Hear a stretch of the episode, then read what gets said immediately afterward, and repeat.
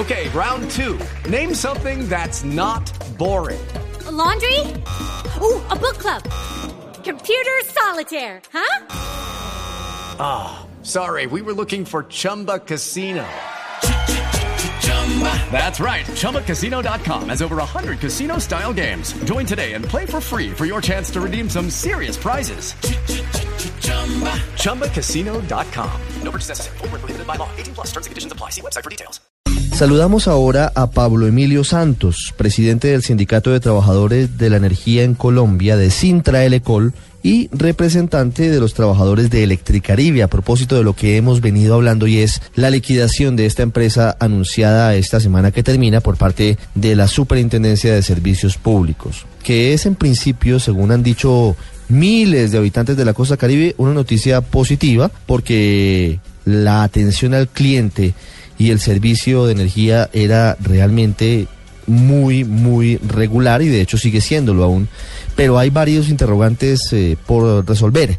¿Quién se va a encargar a partir de ahora del manejo de las redes eléctricas en toda la costa caribe? ¿Quién será el encargado? ¿Serán varias empresas? ¿Cómo va a ser el procedimiento? Y hay otro punto colateral que no se ha tocado muy en detalle y es la situación de los trabajadores de Electricaribe y el pasivo pensional, las mesadas pensionales de sus eh, trabajadores. Señor Santos, buenas tardes. Buenas tardes, Ricardo. Señor Santos, gracias por acompañarnos. ¿Cuántos trabajadores tiene Electricaribe? Pues en este momento cuenta con 1.500 trabajadores directos y 7.300 trabajadores tercerizados y 3.050 trabajadores, eh, o, o traba- eh, no trabajadores no pensionados, 3.050. Sí, eso en total son eh, cerca de 12 mil personas, ¿no? Digamos, 12.000 personas, 12.000 familias que dependen del tema Electricaribe. son 1.500 empleos directos, 7.500 tercerizados y cerca de 3.000 pensionados. Correcto. es lo que nos dice. ¿Cuáles son hoy las alternativas y cuál es la situación de, de cada uno de estos renglones, de los trabajadores directos, de los empleados tercerizados y de los pensionados? Pues en este momento la peor de la suerte la tienen los trabajadores tercerizados. Eh, lo primero porque muchos de los contratos se vienen cancelando. Ustedes entenderán que hasta hace hasta el día de ayer Gas Natural manejaba de manera eh, directa Electricaribe, intervenida por la superintendencia, pero aportaba los recursos que fuesen necesarios eh, Electricaribe por su obligación contractual. A partir del proceso de liquidación va a tener que asumir directamente la superintendencia y será el Estado el que tenga que, con el flujo de caja que produce la empresa, em, eh, cubrir eh, los compromisos comerciales. Entre ellos ha significado cancelar contratos que eran muy onerosos y que eh, ha venido intentando llevar de mejor manera la superintendencia. ¿Cuánto Pero- cuesta esa nómina de 7.500 personas tercerizadas mensualmente?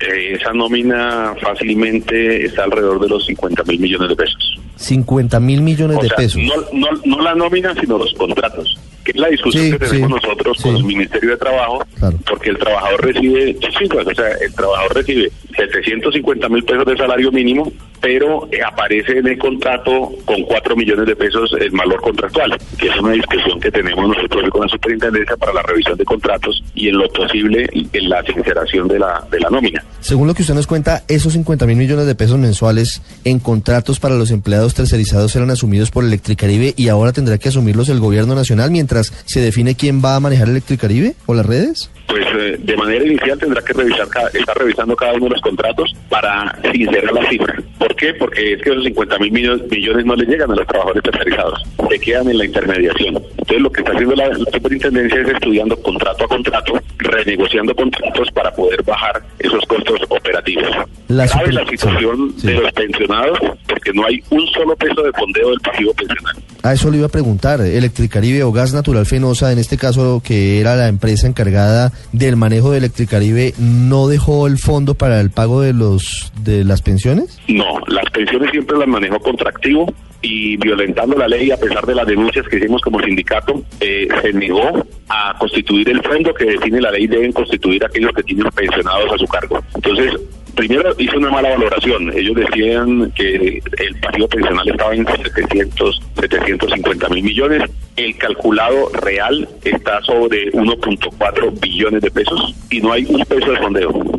Entonces, ustedes entenderán que cuando venga el tema de masa liquidatoria, que es con lo que se terminan pagando las cuentas, se va nos vamos a encontrar con eh, el problema del, de los pensionados. Si el, si el Estado fondeado tranquilamente la masa liquidatoria alcanzaba para el, el, pago de las obligaciones laborales y para el pago de los proveedores a los cuales se les adeuda aproximadamente 2 billones de pesos. Sí, eso le iba a preguntar, ¿en la liquidación hay algún rubro específico para el pago de pensiones y de salarios de los trabajadores?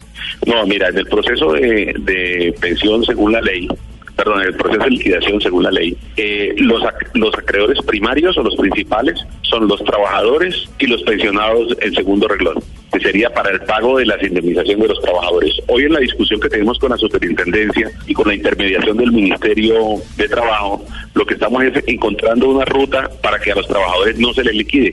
O sea que los trabajadores seamos incluidos, sean incluidos en el proceso de licitación, de tal manera que el que compre el activo adquiere los trabajadores y las condiciones colectivas que existen en este momento. Señor Santos, ¿qué les ha dicho a ustedes eh, la Superintendencia de Servicios Públicos? Bueno, el día de ayer tuvimos una reunión muy productiva con el eh, agente liquidador, el doctor Lastra, el señor superintendente, eh, la señora ministra, la señora viceministra. Se establecieron dos mesas de trabajo, una central aquí en Bogotá eh, con participación del Ministerio, la Superintendencia, la gente liquidadora y la Dirección Nacional del Sindicato para hablar de lo que es la contratación. Y otra satélite en Barranquilla, en la cual hace parte también el director territorial en, en Atlántico, eh, los presidentes de las subdirectivas de Centralecol en la costa y también el agente liquidador para revisar los temas de convención colectiva, aplicación y mirar cómo podemos colocar el mejor de los escenarios para poder firmar eh, la estabilidad de los trabajadores en este proceso. Una situación bastante compleja, intentando nosotros con esto también favorecer a los pensionados de tal manera que en la masa liquidatoria haya mayores recursos para el fondeo, porque no sabemos con cuánto va a llegar el oferente. Tomemos en cuenta que se está buscando proponentes que coloquen 1.5 billones solamente para inversión pero también se va a requerir que coloque otro tanto para fondear el pasivo pensional y mirar a ver qué alcanza para el pago de, de, deudores. Tomemos en cuenta que de los 2 billones de pesos, 1.6 billones se le debe a bancos. En estos momentos esa plata está perdida, porque la prioridad en estos momentos la tienen los pensionados. Sin embargo, eso es un tema que se prorratea y esa es la preocupación que tenemos nosotros en estos momentos. Un tema que se promedia es Pablo Emilio Santos, representante de los trabajadores de Electricaribe, con nosotros con una de las aristas de la liquidación de, de, esa empresa que ha tenido tantos problemas en materia de suministro de energía eléctrica a cerca de 11 millones de habitantes de nuestra costa caribe y esta que es una situación que debe ser solucionada por el gobierno y por los nuevos oferentes. Señor Santos, gracias. Eh, muchas gracias Ricardo y muchas gracias a la audiencia.